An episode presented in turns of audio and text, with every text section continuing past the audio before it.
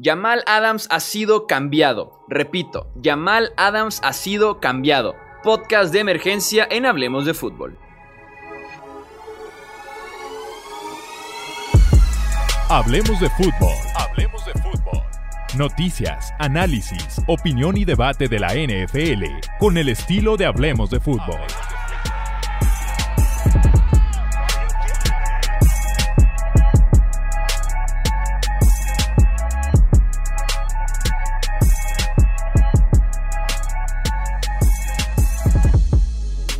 Tal amigos? ¿Cómo están? Bienvenidos a un podcast de emergencia aquí en Hablemos de Fútbol. Yo soy Jesús Sánchez y es un placer que me acompañen nuevamente para hablar específicamente del cambio de Jamal Adams que deja de ser jugador de los Jets para convertirse en jugador de los Seattle Seahawks. El cambio bomba en este offseason, tal vez junto al de Andre Hopkins, los dos más espectaculares que tuvimos en este 2020 en la NFL.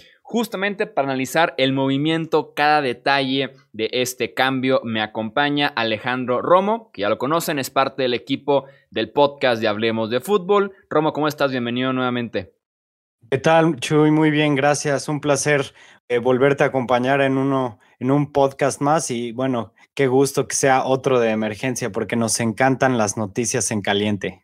Sí, cuando es podcast de emergencia es buena noticia. Significa que se puso buena la NFL, entonces siempre disfruto hacer estos podcasts, eh, pues sí, ahora sí que de urgencia, en caliente, porque algo pasó, y más cuando es un cambio eh, tan interesante, cuando es un bombazo como el que tuvimos en la NFL este sábado 25 de julio. Ahí van los detalles del cambio para poder analizar, para poder empezar ahora sí con nuestra opinión y estudio de lo que fue el movimiento. Seattle recibe a Jamal Adams y una cuarta ronda del 2022. Los Jets de Nueva York reciben al safety Bradley McDougall, una primera ronda del 2021, una primera ronda del 2022 y una tercera ronda del 2021. Empezamos por la parte de Seattle. ¿Cómo ves el movimiento para los Seahawks, Romo? A mí realmente sí me gustó. Porque, bueno, para empezar, sabemos que Seattle es bueno para encontrar talento en el draft siempre y cuando no se trate de la primera ronda. Porque si nos vamos a los jugadores que han drafteado recientemente, y bueno, cabe decir que en el 2003, en el 2014 y en el 2015 no tuvieron primera ronda. En el 2016 seleccionaron al, al guardia o tackle Germana Aifedi que por cierto ya está en los Jets y que realmente ha sido un lineo bastante malo. Ni siquiera seleccionaron su opción de quinta año, ni siquiera lo buscaron extender. No, y Después, sobre Ifedi rápidamente, se fue en esta agencia libre a los Jets y cuando pusimos en Twitter y en Facebook de Hablemos de Fútbol, Jermaine Ifedi se va a los Jets, ni te cuento la cantidad de fans de Seahawks diciendo Milagro, gracias Jets por quitarnos de encima a Jermaine Ifedi porque era de los peores tackles derechos en toda la NFL. Sí, y realmente jamás se vio cómodo eh, trabajando como tackle derecho. Tal vez hubiera sido mejor si lo hubieran utilizado de guardia un poco más, pero bueno, eh, no venimos a hablar de él en particular. Y bueno, continuó. En el 2017 no seleccionaron a nadie. En el 2018, con su primera ronda, se llevaron a Rashad Penny, que pues realmente es el segundo o tercer running back, que realmente no es lo que buscas en, en un pick de primera ronda.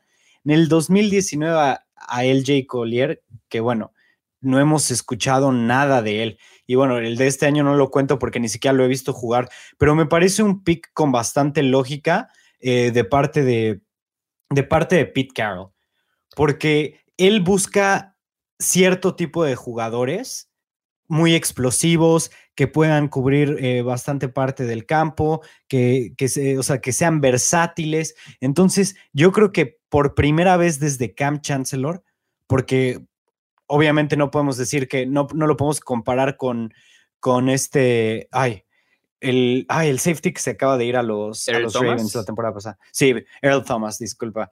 Este, no lo podemos comparar con él porque juegan posiciones distintas, pero definitivamente te puedo decir que es un excelente reemplazo a lo que era a lo que era Cam Chancellor, eh, del mismo estilo, golpeadores, cubren el campo, se les tiene miedo. Entonces, para mí, por parte de Seattle, fue un trade que tiene mucha, pero mucha lógica. además estás hablando de que Seattle ya tiene un equipo de playoffs de, y de ronda divisional. O sea, ya están cerca de otra vez armar un equipo listo para campeonato.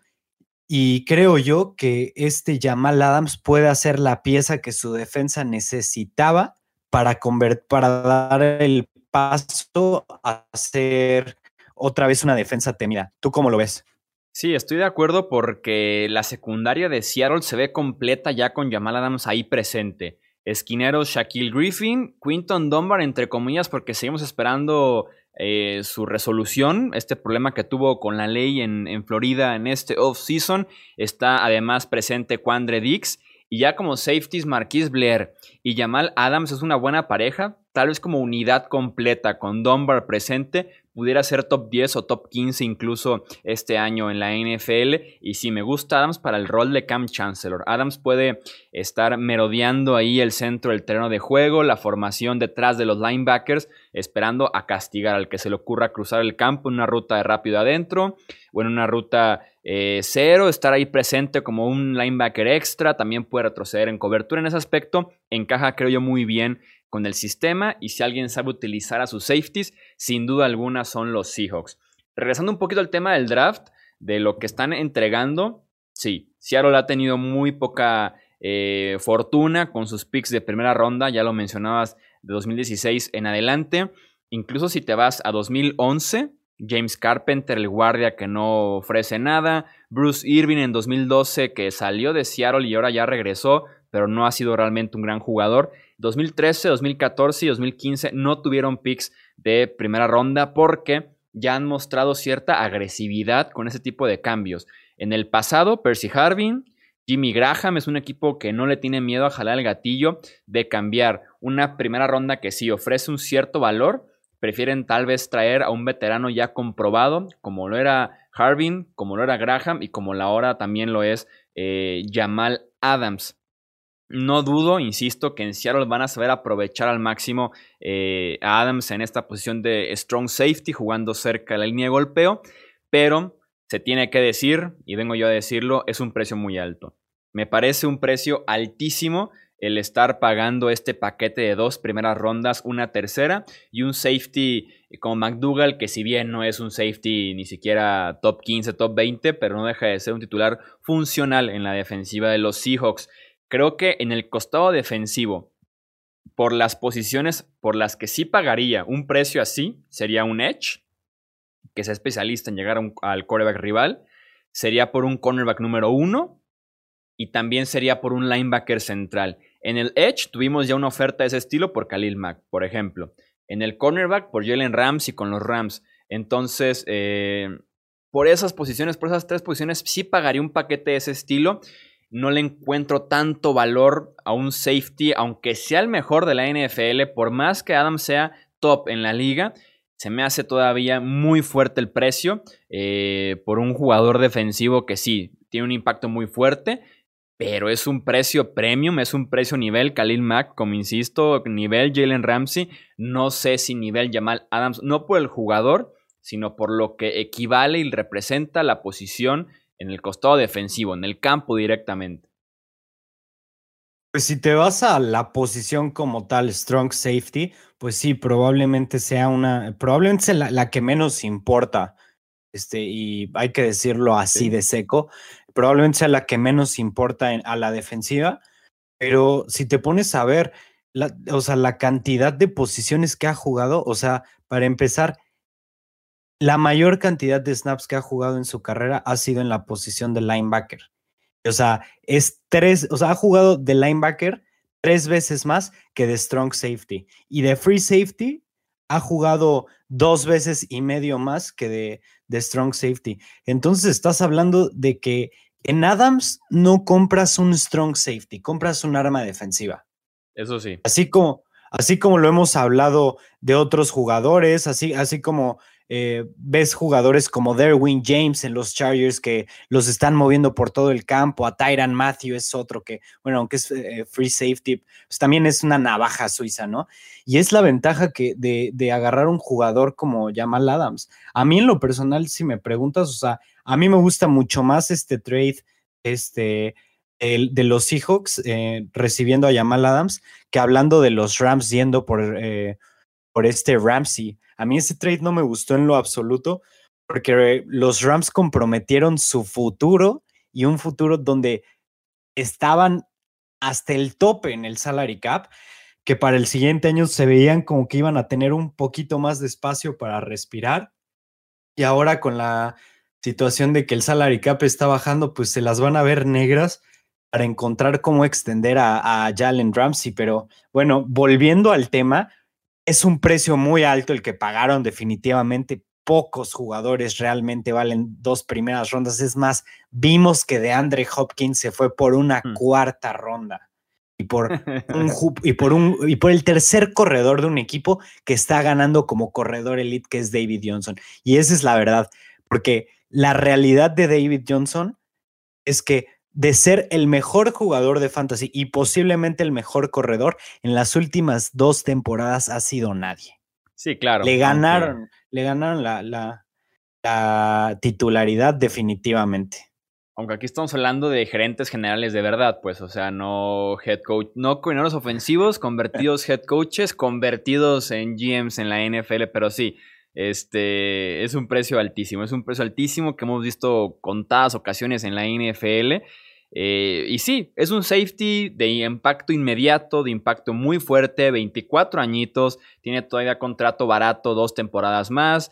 Eh, había una necesidad fuerte de reemplazar a Chancellor desde que salió prácticamente de los Seahawks, aunque a esa defensiva de Seattle no es la pieza que le hacía falta, le sigue haciendo falta y urgentemente un buen pass rusher, porque entre Bruce Irving, entre el otro gemelo Griffin y LJ Collier, no confío en que puedan llegar constantemente al, al quarterback rival y eso puede ser un gran problema para la defensiva eh, de los Seahawks. Estaba buscando el cambio y Jalen Ramsey. En su momento fueron dos primeras rondas y una cuarta ronda. O sea, todavía se pagó más por Jamal Adams que por Jalen Ramsey. Déjame buscar el cambio de Khalil Mack. Creo que sí, sí está más o menos por el rango.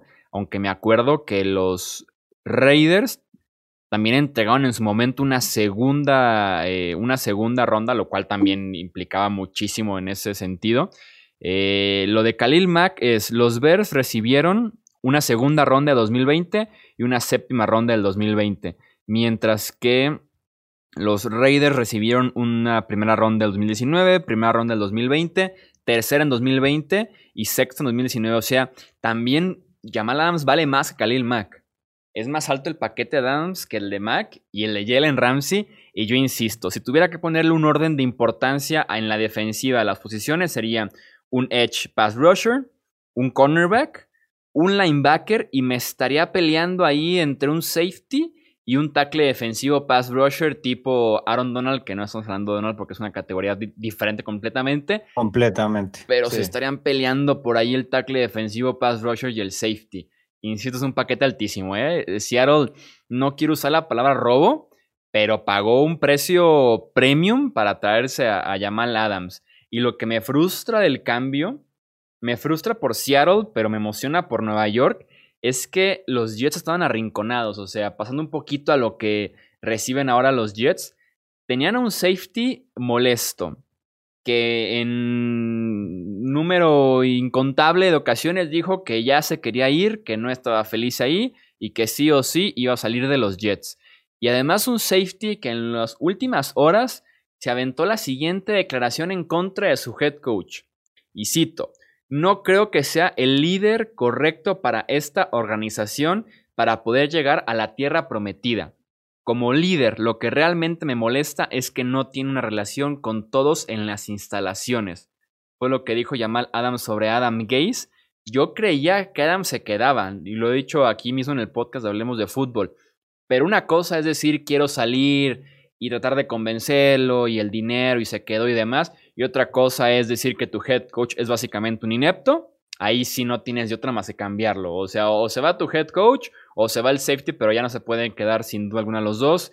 Que esté desafiando al head coach en público de esa manera, tenían que cambiarlo sí o sí. Y me sorprende que desde esa posición tan débil que tenían los Jets de un safety molesto, que estaba criticando al head coach y que ya había dicho que sí iba a ir sí o sí, desde esa posición consigan tanto por parte de un equipo en un cambio. Me sorprende bastante y bien por Joe Douglas, el gerente general de Nueva York, que no se dejó intimidar por eh, lo que dijo Jamal Adams.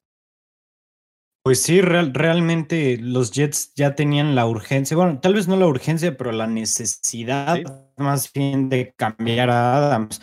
Porque así como lo mencionas, simplemente no se le puede faltar al respeto de ninguna manera al head coach y ningún jugador, ni ninguna superestrella se puede dar el lujo de eso. Que claro, si volvemos al argumento de hace rato hablando de head coaches reales y no de Adam Gaze, que ha perdido más partidos Ah, que, o sea, que tiene más partidos perdidos por doble dígito que partidos ganados, este, es, es, tremendo, ¿no?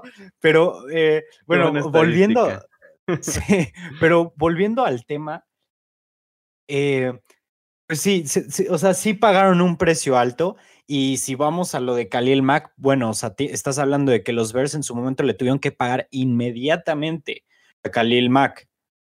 Y aquí, en diferencia, los Seahawks tienen dos años de contrato. Si nos vamos con Ramsey, los, eh, los Rams compraron un año y medio de Ramsey y medio año baratísimo.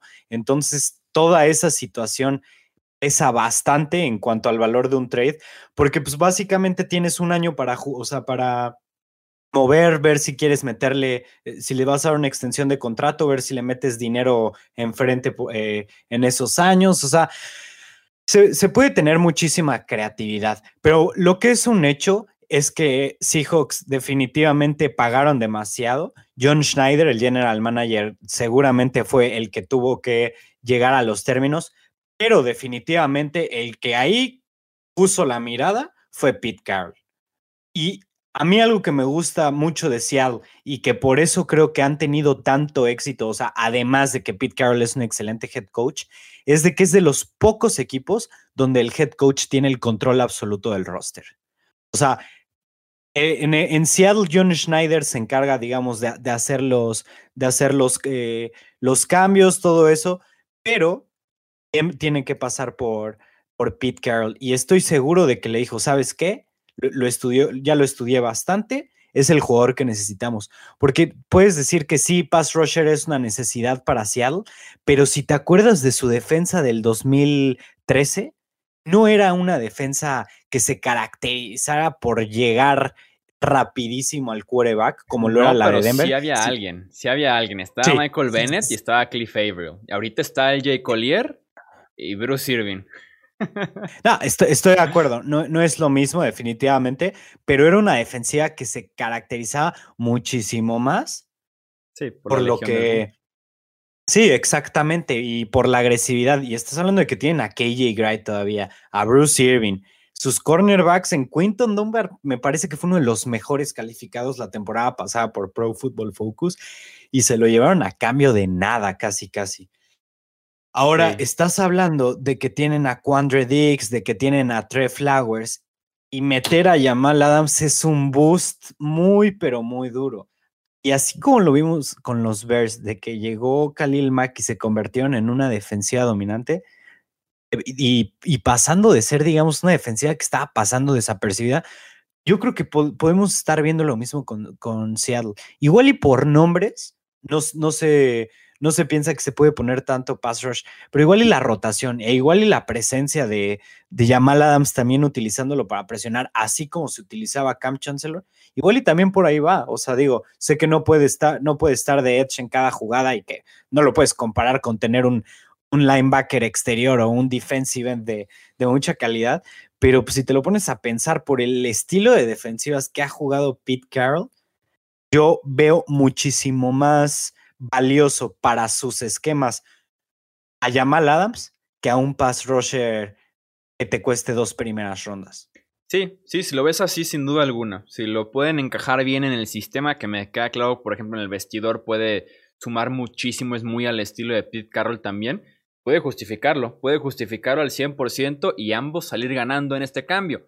Aunque claro, para hablar de los Jets como ganador de este intercambio, tienen que aprovechar bien lo que están recibiendo a cambio de Adams, que estás dejando ir un jugador All Pro, un jugador top 3 de su posición o tal vez el mejor en toda la liga, pero hay que reemplazarlo con buen talento además, porque si hablamos de primeras rondas con Nueva York, desde 2007 que llega Darrell Rivis, han errado con la selección o es un talento que inició bien y se les fue a otro equipo o solicitó eh, un cambio o solito se descarriló. Insisto, 2007 con Darrell Rivis, todo bien, un cornerback top 10 en la historia.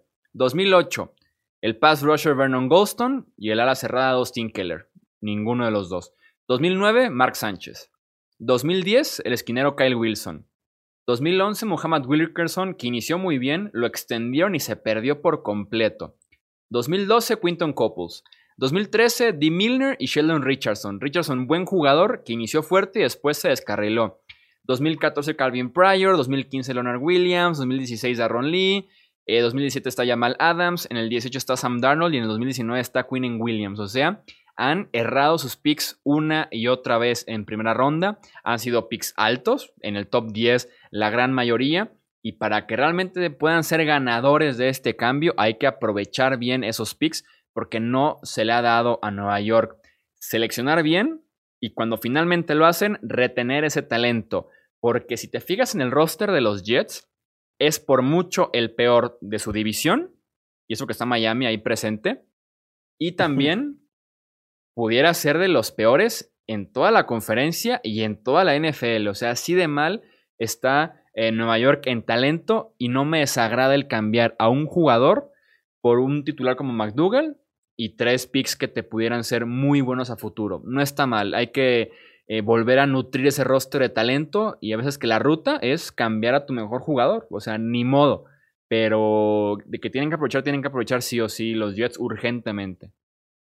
Pues mira, si lo ves por, por ese lado, o sea, respecto a que tienen que reconstruir, tienen que eh, construir un roster, pues, al menos competitivo, en eso sí tienes razón de que, pues bueno, te deshaces de un jugador que no está contento, te deshaces de un jugador que ya te va a empezar a costar una la nota, y bueno, recibes ¿cuántas selecciones? O sea, para empezar, dos de primera ronda y... Y una tercera y un titular como McDougall, o sea, no está mal. Ah, Sí, sí, definitivamente no está mal.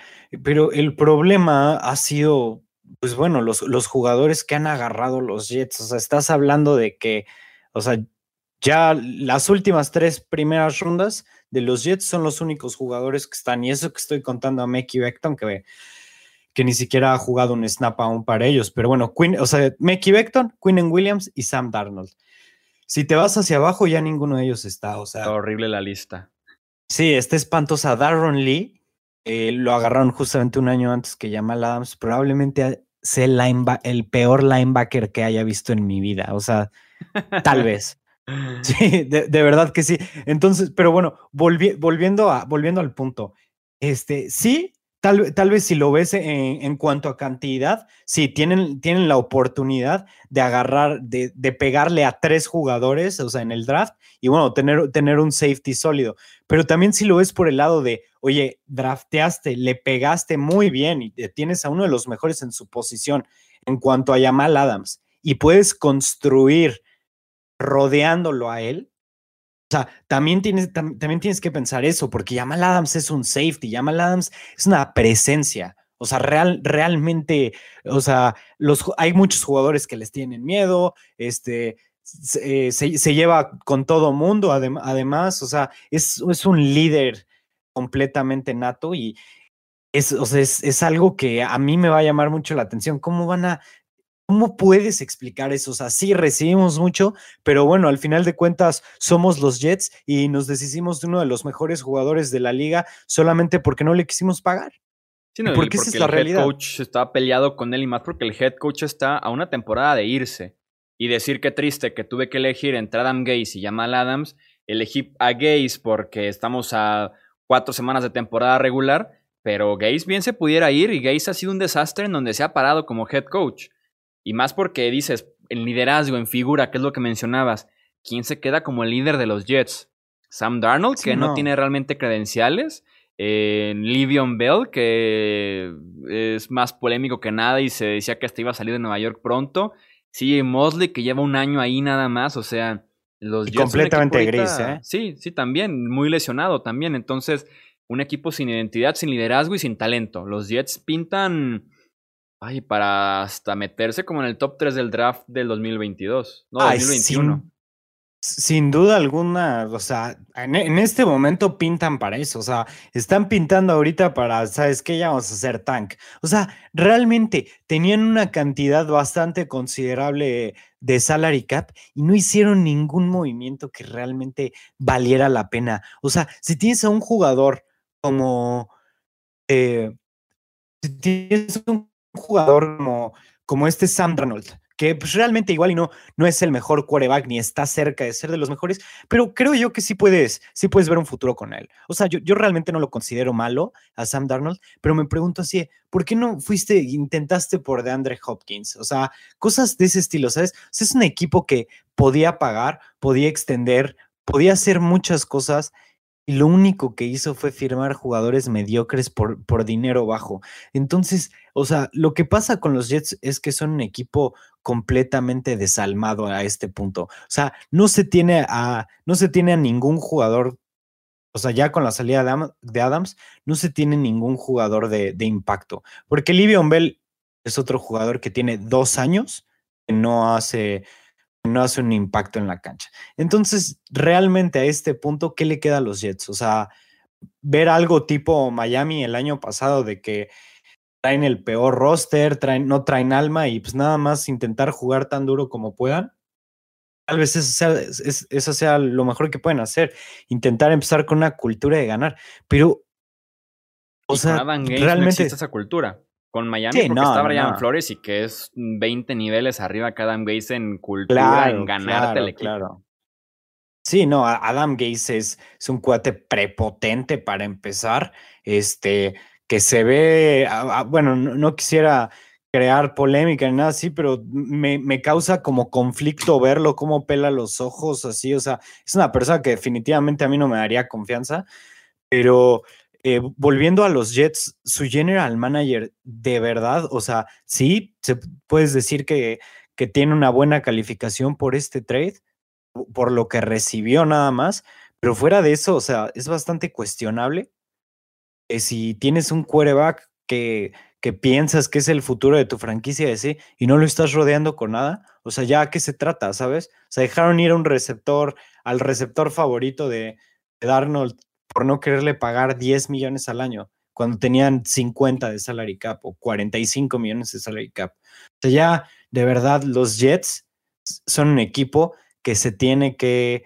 reestructurar completamente desde arriba. O sea, creo yo que lo mejor sería buscar venderlos y que traigan a gente comprometida con el equipo e inteligente para poder hacer decisiones y de menos formar un equipo decente, que por cierto los Jets no han sido un equipo ni siquiera decente en los últimos 10 años. Sí, hay que replantear muchas cosas en Nueva York.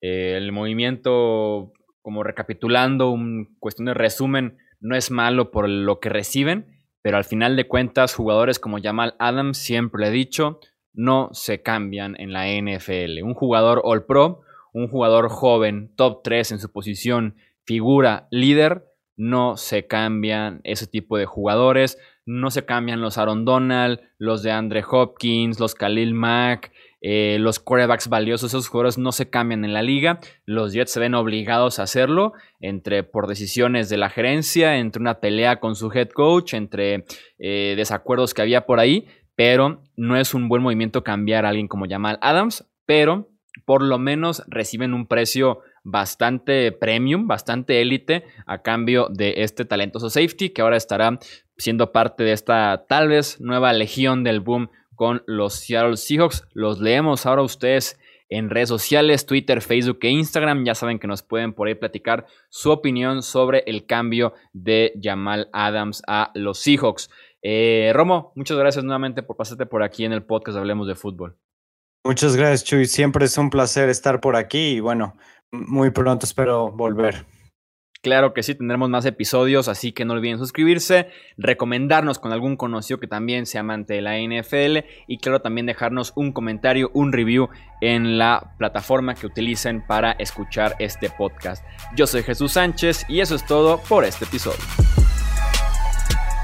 Gracias por escuchar el podcast de Hablemos de Fútbol.